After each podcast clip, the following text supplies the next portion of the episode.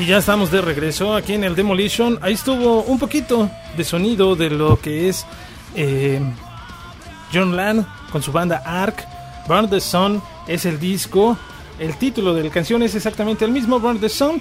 Este disco que salió un 23 de marzo del 2001 bajo el sello de Inside Out Records y es de estas bandas, esta banda que empezara a mostrar a uno de los mejores vocalistas.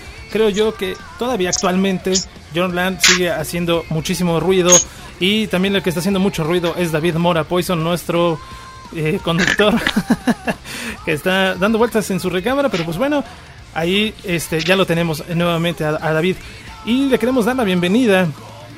Estamos mu- muy emocionados, muy contentos de tener a Ignacio Rodríguez, eh, vocalista de la banda Acero desde la Argentina. ¿Cómo te encuentras, Ignacio? Buenas tardes. ¿Qué tal? ¿Qué tal? ¿Cómo les va? Bueno, buenas noches desde acá, desde Argentina.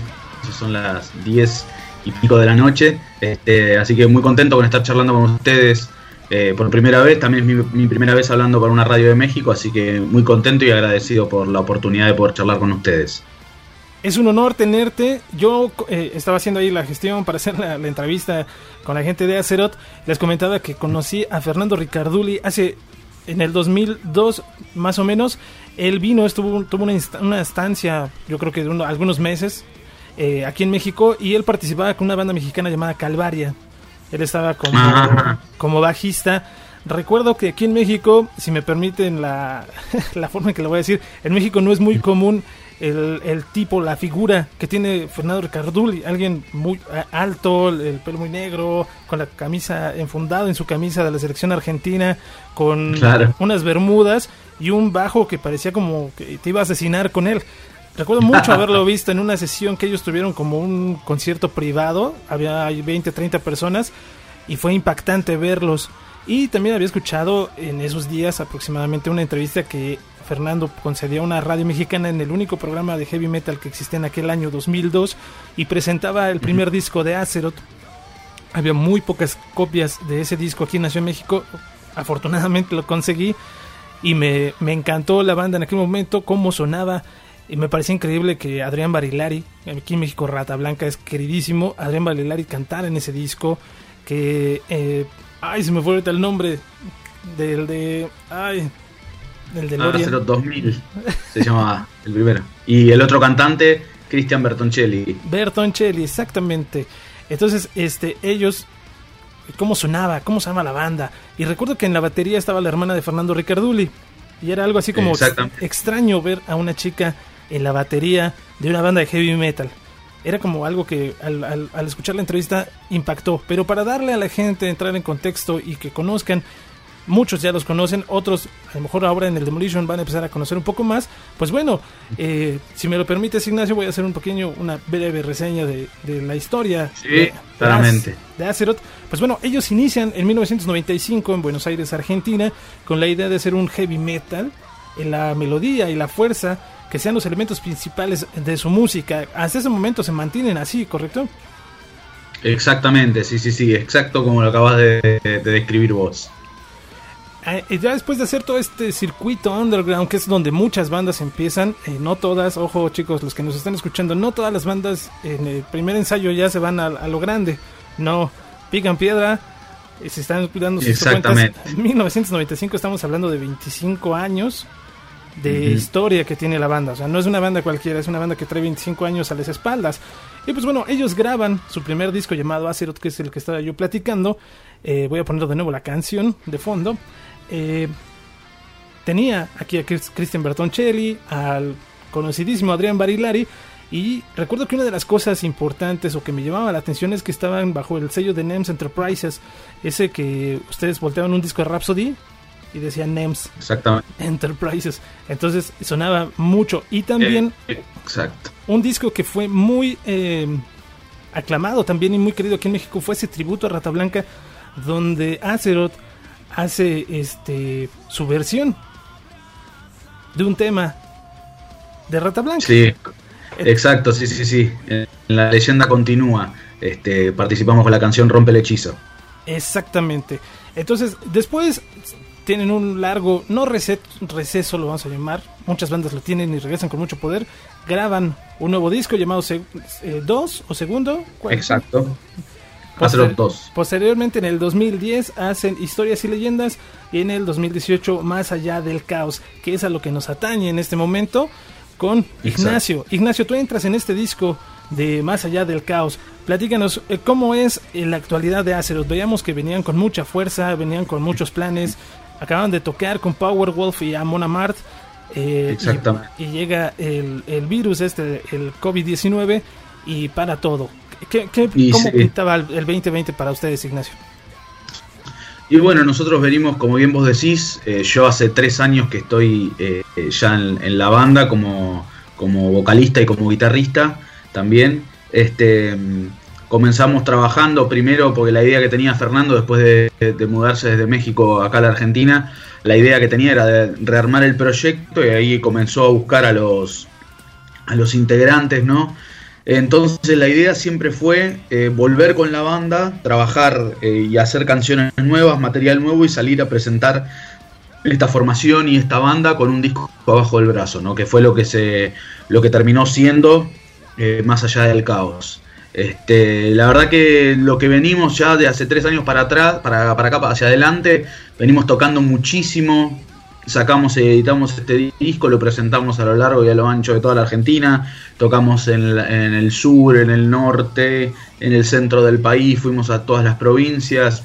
El disco tuvo una muy buena recepción y bueno, este 2020, como, como bien vos decís, durante el 2019 también tocamos por todos lados y en el 2020 eh, íbamos a, a, tener una agenda cargadísima con shows, este, shows muy importantes. Uno de ellos fue el que pudimos hacer, el de, el de Powerwolf y Amon Amart, acá en Buenos Aires. Este, pero bueno, apareció este virus, como bien vos dijiste, y lamentablemente eh, tuvimos que parar todo hasta nuevo aviso, ¿no? Hasta que, hasta que veamos a ver qué, qué va a pasar con todo esto. Eh, sí, es, digo, por lo menos acá en México ya nos dijeron que vamos a salir hasta el primero de junio, o sea, todavía tenemos un mes y medio de confinamiento en México, ya casi llegamos a los 10.000 eh, contagiados, más de mil este, personas fallecidas, digo, es, es, una, una tristeza por completo. Eh, pero bueno, en un número enorme que tenemos de habitantes en la Ciudad de México, pues son números tal vez que parecieran pequeñitos. Eh, regresando al tema del, nuevo disco, estimado Ignacio, más allá del caos, vemos eh, y la gente que puede entrar a los streamings, hay dos versiones, inglés y español. En México muchas veces a las bandas se les pregunta, ¿por qué, por qué cantar en español? Hay quien nos dice porque es mi lengua natal, hay quien nos dice porque me gusta, hay quien, hay quien expresa un desprecio, por así decirlo, a la música, al heavy metal en español porque dicen que no va armónicamente o o las voces nunca suenan como deberían sonar el heavy metal eh, cantado en inglés. ¿Por qué hacer dos versiones, Ignacio? Porque nosotros, bueno, Azeroth ya tiene la historia marcada de, cantar y de grabar eh, los discos en español, ¿no? Y creemos que para poder presentarlo en países de habla hispana es lo mejor. Este, siempre se dio de esa manera y nosotros lo trabajamos así. Más allá del caos es el primer disco que hace lo que edita en dos idiomas. Es el primer disco que sale tanto en inglés, eh, perdón, en español como en inglés.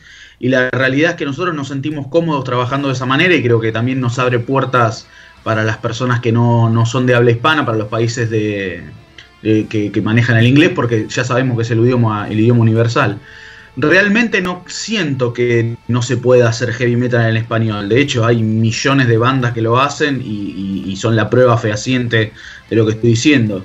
Siendo, por ejemplo, Rata Blanca uno de los ejemplos más marcados de esto. Eh, también de acá en Argentina hay millones de bandas. Está Ariadna Project, que también es de otro. de, de power metal y también hacen en español y hacen en inglés. Rata ha sacado también discos en español, obviamente, y en inglés también, invitando a Dewey White en este caso. Este, entonces yo creo que creo que es una cuestión cultural muchas veces, ¿no? Quizás. Quizás en Latinoamérica a veces yo siento que se bastardea demasiado lo, lo nacional y lo propio y lo autóctono y siempre se pone el foco en la parte de afuera. Y la realidad es que Latinoamérica a lo largo de la música ha demostrado mil veces estar a la altura de cualquier banda. Un ejemplo, ejemplo muy grande de esto puede ser con, Brasil, Sepultura siendo una de las bandas más influyentes de la, de la década de los finales de los 80, principios de los 90. Este, y, la, y eso es una realidad. Yo recuerdo haber visto reviews de, del Festival de Dunington de, que escribían la cantidad de personas con remeras de sepultura y en ese festival estaba, estaba tocando Iron Maiden. Entonces, la realidad es que eh, muchas veces se mira hacia afuera y acá adentro hay un montón, hay un montón de, de, bandas y mucho talento por descubrir y también por apoyar, ¿no? En el caso nuestro, como te digo, sacamos los dos idiomas porque creo que, que lo podemos hacer, creo que nos sentimos cómodos al respecto y que nos puede ayudar mucho a abrir nuevas puertas. Sí, y digo, las abrieron desde el primer disco, ya sonar en México, eh, tener eh, los artistas que tenían. Eh, también recuerdo que estaba Hansi, Hansi Kursch, en, no recuerdo si fue en el segundo disco, que estaba ahí haciendo algunos coros. Y pues bueno, es, es, una gran banda. Nosotros desde fuera, viendo hacia la Argentina, es una de las bandas representativas del heavy metal latinoamericano, lo vamos a, decir de, de, esta manera. Me agrada ese sonido, eh, quiero comentarlo, estuve escuchando el, disco, me agrada ese sonido, me agrada eh, esos dos lados, puedo escuchar en inglés, puedo escuchar en español, suena muy diferente, algunas toman un poco más de fuerza, pero cuando tú entiendes tu idioma, qué quieres transmitir a la primera escucha, si no le aquí hay muchos que no sabemos mucho el inglés, pues te prende, ¿no? Te, puede ser un himno, puedes levantar la mano, te puedes identificar con esa canción. Creo que eso es lo bueno. Concuerdo, yo también tengo muchas bandas favoritas en español. Recuerdo ahorita uh, de, de, España, también está ahí Avalanche con el disco de los, los poetas han muerto en español y en inglés, o algunas otras versiones que han ido, que han ido sacando. Este, no sé si anda por ahí, David. Y aquí estamos. ¿Qué tal, Ignacio? ¿Cómo estamos? Un saludo. ¿Qué tal, David? ¿Cómo estás? Un gusto. Aquí, un gusto, un gusto también saludarte. Una, te quería hacer una pregunta. ¿Ustedes cómo evaluaron la respuesta del público el año pasado, en, cuando estuvieron de gira y todo, todo lo que llevó, el, digamos, el proceso de, del desde que salió el disco a que empezaron a, a salir a, tocar? ¿Cómo lo evaluarías tú? Bien, la verdad es que eh, nosotros estamos súper, súper contentos y satisfechos con eso porque hubo un cambio de formación muy grande y es la primera vez que la banda se vuelve estable, digamos por así decirlo, porque desde que salió Azeroth, el primer disco, eh, siempre fue con, como bien decía recién este, Tonio, fue con cantantes invitados. Eh, Azeroth 2 estuvo Diego Valdés, que después, bueno, quedó en la nada porque fue un disco que fue muy difícil de editar, un disco que se grabó en el 2004 y tardó cuatro años en ser editado, terminó saliendo en el 2008. Este, entonces eh, fue algo muy particular y en Historias y Leyendas también estaba Cristian Bertoncelli, pero estuvo como carácter de invitado. Entonces era la primera vez que la banda salía de gira con una formación estable y que empezaba a, mostrar un poco lo que era. Y la realidad es que la, respuesta de la gente fue fantástica. En todos los lugares a donde íbamos pedían mucho las canciones del último disco, que era algo que a nosotros sinceramente nos sorprendió porque muchas veces pasa que te siguen por la nostalgia de los tiempos que se vivían en ese momento o el primer disco, pero la realidad es que siempre piden y han pedido canciones del último trabajo y eso es algo importantísimo, ¿no? Porque nos reivindica y nos da mucha fuerza para, para seguir adelante y seguir eh, componiendo canciones nuevas. Eh, ok, eso me parece muy bien. De, de, de la esta parte de que llegas tú a la banda, eh, hablamos de Adrián Barilari, de Bertoncelli, eh, tuvo otro, otro vocalista, posterior, ahorita se me fue su nombre. Eh, tú llegas y aparte aportas las guitarras. ¿Qué, sonido crea nuevo, como nuevo Azeroth ya con una guitarra y, la vocal, y el vocalista? Y mira, yo creo que en este caso, primero que nada, yo iba a entrar solamente como cantante. Después resultó que, bueno, ya estaba Pablo Gamarra como guitarrista y empezamos a buscar a otro guitarrista y yo ya tocaba hacía años la guitarra, entonces le dije a Fernando, le digo, ¿por qué no probamos? De última, si no funciona, no funciona. Pero bueno, probamos, empezamos a ver cómo nos sentíamos, y estábamos todos cómodos y la realidad es que, fue así, que, que estuvimos todos cómodos empezamos a trabajar de esta manera y en el momento de llegar y encarar las composiciones a mí también me sirvió muchísimo. Este, empezamos a trabajar mucho codo a codo con Fed.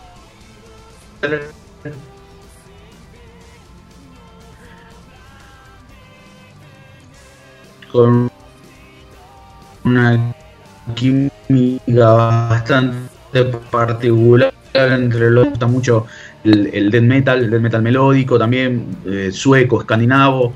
Este, también me gusta mucho, eh, no sé, música muy diferente al heavy metal en sí. Me gusta mucho lo ambiental y eso también se nota en las nuevas composiciones. Entonces yo creo que todos aportamos eh, nuevas influencias, nuevas maneras de tocar y renovamos energía, que eso era lo más importante de todo, porque bien vos dijiste, es una banda que tiene ya 25 años casi y, pasó por un montón de etapas y la realidad es que seguir siempre tirando del carro a veces es cansador y renovar energías es importante, así que yo creo que, esto fue, fue algo muy bueno y algo que lo podemos seguir manteniendo ya desde hace tres años.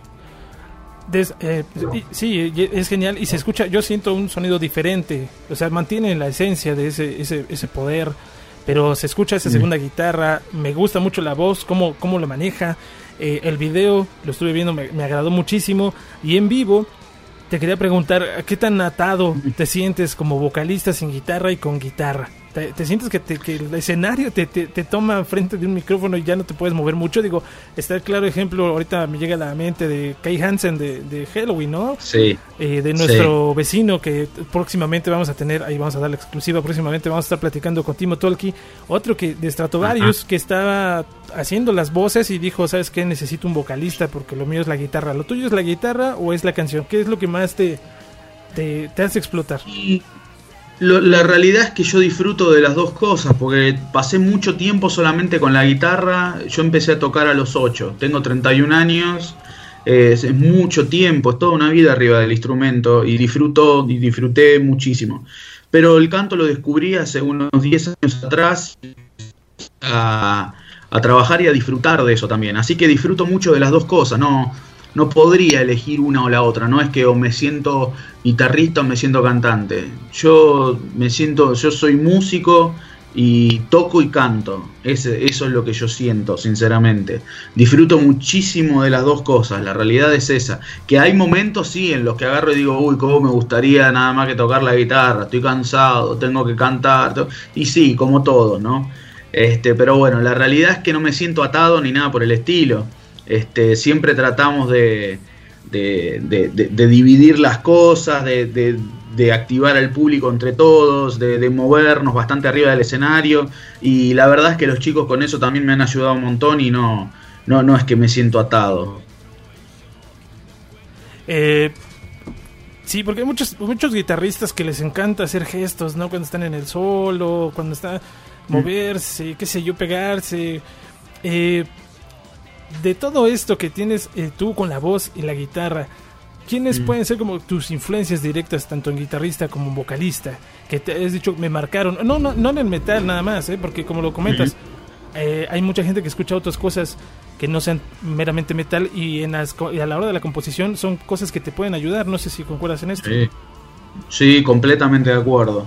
Este, sí, tengo millones para nombrar, pero para reducir un poco separando quizás de guitarristas, eh, puedo nombrar a una primera grandísima influencia en mi manera de tocar fue Slash, que fue el primer guitarrista que yo escuché, la primera banda que escuché, que vi un video en MTV de Sweet Child of Mine y me encantó fue, bueno, los Guns N' Roses con Slash, después vino eh, Dimebag, después apareció Ingrid Malmsteen, Walter Jardino, eh, Michael Romeo, John Petrucci, después, bueno, eh, todos los grandes monstruos, ¿no? Obviamente, que también Marty Friedman de, de Mega, ex Megadeth es una gran influencia. Y después como cantante, sí. Bien nombraste vos a Kai Hansen, es uno. Bruce Dickinson también. Eh, después Rob Halford en su momento también fue una influencia muy grande. Eh, creo que también fuera de lo que es metal, más que nada en cuanto a la composición y cómo, cómo se abordaban las canciones, eh, Phil Collins, em, mm, también eh, y su carrera solista. Eh, hay muchísimos, muchísimos artistas que, fueron influenciándome, creo yo también. estaba escuchando, bueno, más bien estuve investigando también, no nos aventamos a hacer la entrevista así en frío. Tienes tú también un lado de músico sesionista. Sí, exactamente. ¿Qué tal esta parte? Pues se puede dar eh, a la, se está dando a la par de Azeroth. Eh, ¿Tocas algo aparte de, heavy metal? Sí, yo estoy tocando ahora en este momento, estoy con músico de sesión de una cantante de ópera que hace en verdad un estilo de música que se llama Classical Crossover, em, que se llama Ana Magiar, la cantante. Estuvo en México este, hace un año más o menos, ya ella tiene varias canciones editadas en el exterior también, trabajando con producciones grandes de Italia, este, Estados Unidos también y México. Y bueno, vengo con ella tocando ya hace unos, dos años más o menos. Ahí estoy como guitarrista y como cantante también. Hago a veces algunos coros y en algunas partes eh, canto, digamos, nada más. Y es un estilo completamente diferente porque es mucho más ambiental lo que puedo hacer con el instrumento. Y la verdad es que me gusta mucho, ¿no? Porque es otro, otro, otro sector, como te digo, muy diferente. Quizás sale más otro tipo de influencia, como la que yo te decía, por ejemplo, recién de, de Cerati, en la zona más ambiental, David Gilmour. Este, entonces, la verdad es que con eso y con ese proyecto estoy muy, cómodo y me gusta mucho también eh, trabajar con ella. Y después sí, hay un montón de otras cosas que van surgiendo, grabaciones más que nada, este, que me piden para grabar la voz para algún EP, para algún disco, algunas canciones sueltas y también para hacer producciones, ¿no? Así que por suerte vengo trabajando con eso. Perfecto, sí, digo, eh, ahorita que dices Soda me, acuerdo mucho de Canción Animal. qué, bueno que suena eso. Este, claro. ¿Tiene una pregunta ahí David también? Sí, bueno, ahora ya escuchando todas las influencias que tú tienes eh, en cuanto a metal y no metal que has este que llevas en, que has llevado en toda tu carrera, ¿has intentado meterlas o en alguna nueva composición o ya tienen o piensas hacerlo en, el futuro con Acero? Mirá, yo creo que eso depende mucho. No es que, o en mi caso no es que elijo y digo, voy a usar ahora esto, sino que va, va surgiendo de a poco. Eh, siempre vamos tratando de llevarlo para el lado de, para que tenga siempre el toque ese característico ¿no? de Azeroth. Pero en particular hay cierta manera de, abordar melodías o de abordar canciones que cuando yo las escucho, quizás la persona cuando recibe el material terminado no, pero cuando yo lo estoy componiendo y lo estoy escuchando, digo, esto suena, me hace acordar a cuando escucho a, a Gustavo cantar algo en una parte en cuanto a la melodía, la melodía que se trabaja, y quizás una persona que después escuche el tema lo escuche, pero esto no tiene nada que ver con Soda Stereo. Y sí, quizás no, tiene nada que ver el resultado final, pero cómo fue abordado, cómo comenzó todo, uno que lo va haciendo escucha ciertas reminiscencias. Ahora en el, en el disco que estamos empezando ya a componer para, para editar el año que viene, este, hay muchas cosas nuevas que estamos estamos incorporando, sonidos nuevos que estamos incorporando que no habíamos hecho en el pasado. Y creo que más allá del caos, volviendo un poco a este disco, marcó una cara nueva, mostró una cara nueva de Acero, de esa cara un poquitito más agresiva, pero también muy melódica. Y que creo que es si, eh, terminó sentando las bases para que el próximo disco tenga un poquitito ya de ese color e ir mostrando una paleta de colores más amplia, ¿no? Eh, sientes que, bueno, ahora que cantas como eh, los, los, primeros temas de la banda y, escuchando ese material viejo, sientes que sí, ya hay un, ya hay un cambio en la banda. En el sonido, sí, yo, diferente. yo creo que compositivo sí, de toda, eh, creo que sí, creo que más allá del caos, bueno, y, y, en este caso lo he escuchado mucho a Fernando decir lo mismo que él estuvo desde el inicio y, y de hecho fue en gran parte compositor de ese primer disco creo que más allá del caos eh, es el, mejor disco hasta ahora de Azeroth en cuanto a la composición, al cuidado de las canciones. Eh, me parece que es un disco que supo agarrar eh, y poder poner en un paquete de 10 canciones propias este, todo la historia de lo que es Azeroth, ¿no? Y pudo sostener ese hilo conductor a través de esa cantidad de años y sumarle en sí estas nuevas influencias de las que yo te hablaba, ¿viste? Y sí, yo a la hora de tocar quizás eh, las canciones siento que están armadas de otra manera. Este, es, disfruto igualmente, ¿no? Disfruto del primer disco, del segundo, de y leyendas, disfruto de todo. Pero también disfruto mucho este último disco, sí. Sí, porque eh, recuerdo mucho que cuando escuché ese primer disco, si no mal recuerdo, me puedes corregir, el primer tema es eh, En Agonía, que canta Barilari. Y la letra, cuando dice, ¿recuerdas cuando nos golpeabas como defendiéndose a un padre, una figura paterna? Era una letra muy agresiva. Hoy esa, esa letra, me imagino, ese tipo de lírica cambia, ¿no? he visto también por ahí algunas historias. yo creo que es, eh, sí, entiendo lo que vas, quizás era más cruda este, en ese momento. Yo creo que con el correr de los años eh, y a la hora de escribir, eh, uno se fue nutriendo y yo, creo que este crítica, ¿no? Quizás hay letras que son muy crudas y hasta quizás más crudas que, que, por ejemplo en Agonía. Este, hay una canción en particular que se llama Enfrenta tus miedos que también habla, es, muy, muy, muy cruda y es de una historia de superación, es una historia personal, este, muy, muy, muy cruda, como te digo. Así también como lo es Espejismos de Locura, este, sobre una persona que sufre de trastornos de personalidad severo, entonces, pero está abordado desde un costado quizás más poético, por así decirlo, ¿no? Y creo que eso es la que hace, es lo que hace la diferencia con, la lírica o, lo que vos decís del primer disco. Perfecto, sí, te digo, eh, eh, yo me quedó muy marcada esa canción, me parecía muy, muy cruda, como dices, es la palabra correcta, pero al final de cuentas me gustaba y me mostraba por dónde iba eh, Azeroth. Y ahora voy a entrar un poquito más en la cabeza de, Ignacio, ¿se puede? Sí, cómo no. Perfecto, en la, en la memoria. Eh, comentabas que tenías ocho años cuando empezaste con, la guitarra. Eh, ¿Es una influencia? te lo pusieron como algún tipo de castigo que muchos niños les dicen, oye, eres muy loco, te vamos a dar un instrumento para que mi hijo no se, componga en el camino. ¿Cómo, ¿Cómo, es tu primer contacto con, la guitarra? No, no, no, no fue bajo ningún punto de vista, fue así. Yo, eh, bueno, mi, mi padre, mi abuelo, mi bisabuelo, todos, es una familia de músicos, vienen hacia atrás, son todos guitarristas.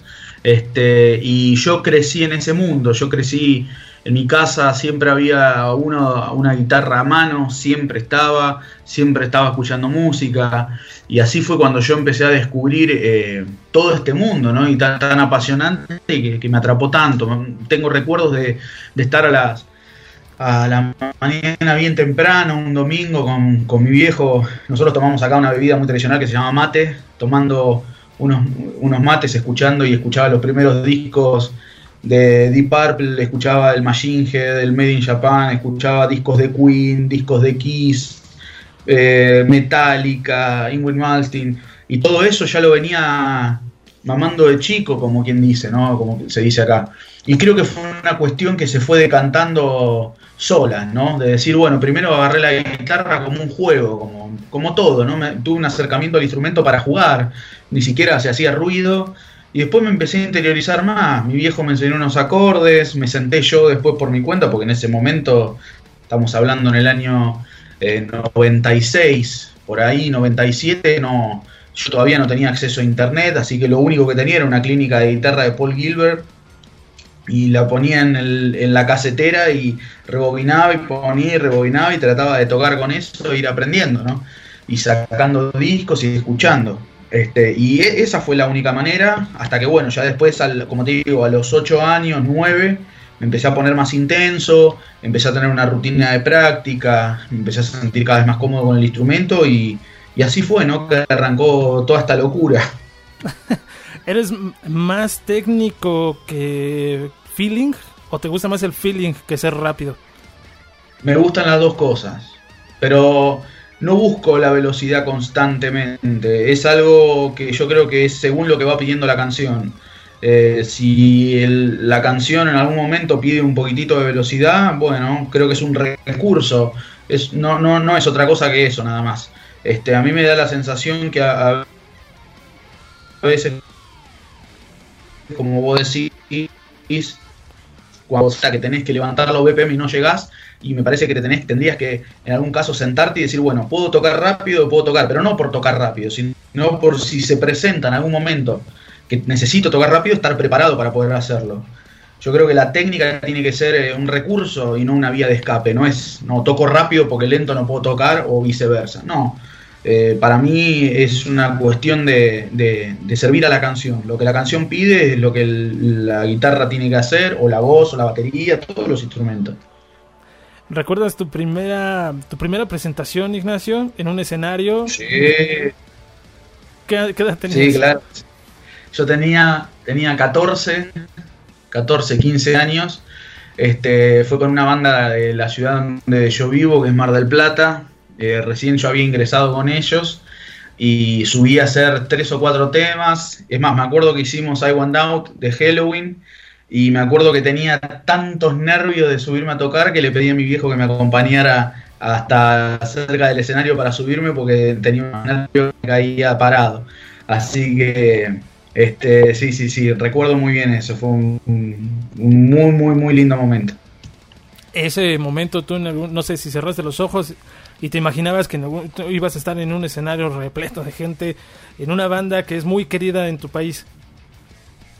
Y la verdad es que eso fue muy. fue Mi ingreso en, en Azeroth fue una locura, porque yo me acuerdo que cuando, a esta edad, a los 13, 14 años, a mí me habían prestado un cassette que del lado A tenía el Angel's Cry de Angra, y del lado B del cassette estaba la salida de Azeroth y un par de canciones más.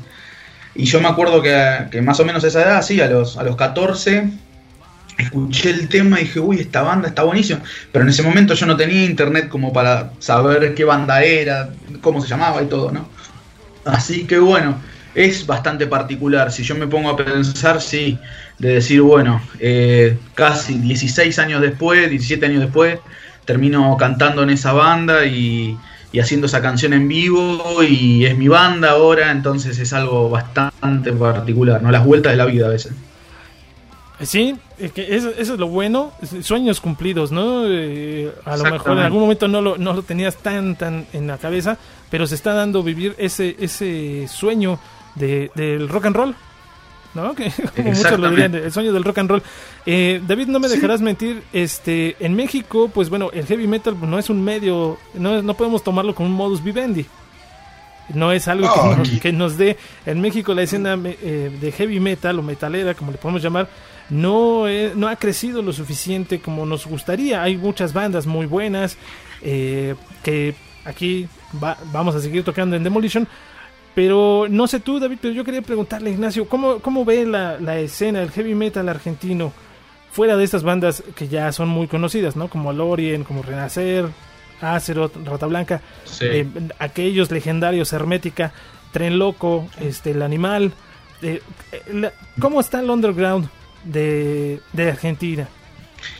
Mira, yo, yo creo este, que hay muchísimas bandas que son excelentes en Argentina en este momento. Hay, el nivel ha levantado muchísimo. Está, hay una banda que nosotros tuvimos la oportunidad de, de tocar, de compartir escenario cuando estuvimos de gira en el interior, que se llama Sephiroth, que ellos editaron un disco ahora este año, su primer disco, el disco debut, y es una banda estupenda de metal progresivo eh, y sinfónico también.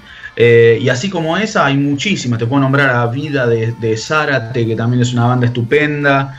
Este, de acá de Mar del Plata, donde vivo yo, está Milodio, que también es una gran banda. Eh, hay, muchísimas, muchísimas bandas y creo que el, el under, eh, y a, mí yo quizás prefiero utilizar la palabra emergente, no under. Son bandas emergentes, bandas que de a poco van tratando de llevar un poquitito más esto hacia arriba, de levantar y de, ocupar el lugar que se merecen. Creo que también es hora de que los productores empiecen a preocupar un poco por la escena local y no mandarlos al muere cada vez que viene una banda internacional, hacerlos poner una cantidad desorbitante de dinero para poder tocar, porque de esa manera no estamos haciendo una, una escena saludable, la estamos boicoteando, estamos rompiendo todo.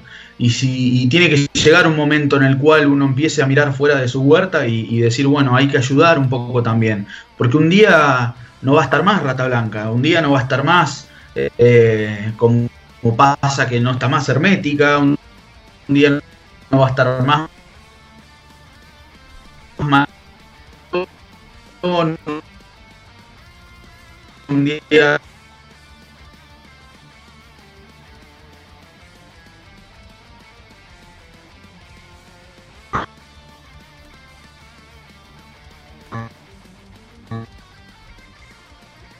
entonces no se preocupe por bien y lamentablemente creo que es un mal mundial, ni siquiera te diría latinoamericano, porque en Europa hay miles de bandas también que están, son emergentes y están tratando de resurgir este, y solamente se apuestan por los grupos enormes. Yo tuve la oportunidad de grabar este, en enero del año pasado con la, mi otra banda, tengo una banda en Inglaterra que se llama Damnation Angels y trabajé con, con un productor que se llama Scott Atkins, wow, sí, que es el productor de Credit. Este, bien, bueno, y estuve un mes con él trabajando allá y por ejemplo, Credit of Field le pasa lo mismo. Las producciones se le han acortado muchísimo, los presupuestos se le han acortado muchísimo, porque Nuclear Blast decide eh, destinar más dinero en artistas que venden más, como puede ser Nightwish, por ejemplo, que donde van a meter un estadio. Y bueno, y esas cosas te pasan, porque el negocio de la música, la industria, la palabra te lo dice, es un negocio. Entonces, como todo negocio, este, se busca realizar dinero. El problema es que un día se les va a terminar eso y ahí vamos a estar nosotros y, ahí va a ver qué, qué va a pasar, ¿no? Musicalmente hablando es rica, es muy buena. Ayer tuve una entrevista, por ejemplo, con una radio de Perú y estuve escuchando unas bandas de Perú también, que son excelentes, no, no las había escuchado nunca, una banda que se llama Nautilus, muy pero muy buena. Este, yo creo que Latinoamérica tiene artistas y tiene bandas para tirar para arriba. Falta que los productores se la jueguen y que apoyen un poco más. Claro, sí, digo, en México este, lo hemos platicado en muchos episodios. No, no, es, no, es, no es tan diferente. Eh, inclusive aquí, pues bueno, la gente o los, los grupos van, laboran en una oficina. Este, tenemos un compañero que, tiene una banda hace más de 20 años de death metal, eh, Rodrigo Silva. Él es veterinario, tiene que hacer toda esta labor de los médicos veterinarios y regresa en las noches a ensayar con su banda para hacer sus presentaciones los fines de semana, darse tiempo con sus hijos y todo eso. Y ahora que fue el coronavirus, también lo habíamos platicado, David, desnudó muchas de estas cosas, porque en México se quedó varado eh, Rhapsody, porque no tenían dinero. Anatema comentaba que estaban casi en bancarrota porque toda su gira, ellos invirtieron su dinero en, su gira y necesitaban apoyos. Eh, entonces, es, es, muy cierto esta parte. A veces existen algunos productores que sí son eh, bastante encajosos. Aquí en México te ponen a vender boletos para poder este participar una banda. o abrirle a bandas o hay bandas que están apadrinadas para abrirles a, ciertas a ciertas bandas. Pero bueno, ojalá que todo esto cambie en, en un futuro próximo, sobre todo porque a final de cuentas, como dices, un día ya no vamos a tener este tipo de cosas. Es un placer tener toda esta música y que se pueda seguir consumiendo. Pues bueno, Ignacio, ha sido un enorme placer. Ojalá después nos aceptes una invitación para platicar de, música. Por supuesto, sí. Cuando ustedes gusten, yo estoy disponible. Hacemos una llamada y charlamos entre los tres. Entonces, si es musical, muchísimo mejor todavía. Sí, perfecto. Y allá que tenemos en Argentina nuestro líder eh, de la productor de la radio, Sebastián Rufo, este, nos vamos a poner ahí de acuerdo para que se pueda hacer. Y si no, un, un asado. con mate. Ojalá, sí, por supuesto. Perfecto, Ignacio, un placer. Esperemos verlos por acá tocando porque es una banda muy internacional, de calidad internacional. Eh, de hecho, algo que a nosotros nos pasó ahora con, el, con lo del COVID-19 es que nosotros ya habíamos empezado a hablar y teníamos eh, todas las intenciones porque estaba ya una punta muy firme para en el 2021 estar por México, hacer una gira mexicana, porque también editamos el disco ahí con Sader Records, este, hicimos la edición mexicana de Más Allá del Caos. Y bueno, está la, la, oportunidad, tenemos la conexión con unos amigos, muy amigos nuestros, de una banda que se llama Mighty Thor, de allá de México. Así que bueno, está la posibilidad. Así que probablemente el año que viene, si todo sale bien con esto del COVID-19, estemos por allá, por México. Sí, pues ahí nos estaremos viendo. Eh, podemos decirlo amigos en común, ¿no, David? Los conocemos casi a todos.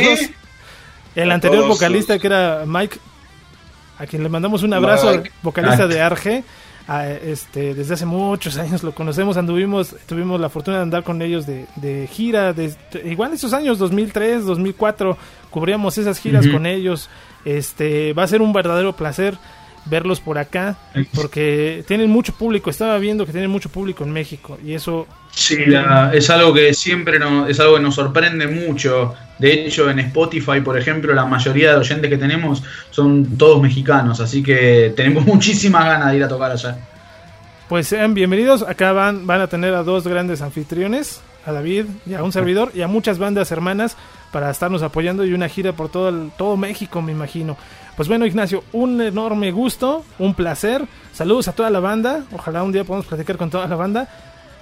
Claro y que, esto, serán mandados.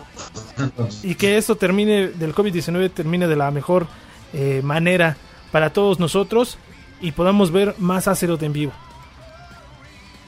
Lo mismo le deseo yo a ustedes, espero que eh, pasen todo esto de la mejor manera y bueno, a seguir dándole batalla, otra no queda. Perfecto, pues vámonos con una canción para despedir a Ignacio, mi buen David. Esto es Prelude to Oblivion, del último disco de Azeroth, Beyond the Chaos, aquí en el Demolition. Y regresamos porque hay todavía mucha música y noticias, mi buen Puy. Sí, regresamos, un gusto saludarte, Ignacio, que estés muy bien. Saludos. Chao, hasta luego David. Te mando un saludo muy grande, un saludo muy grande también a Antonio. Y bueno, escuchamos entonces Preludio Biblia. Adiós.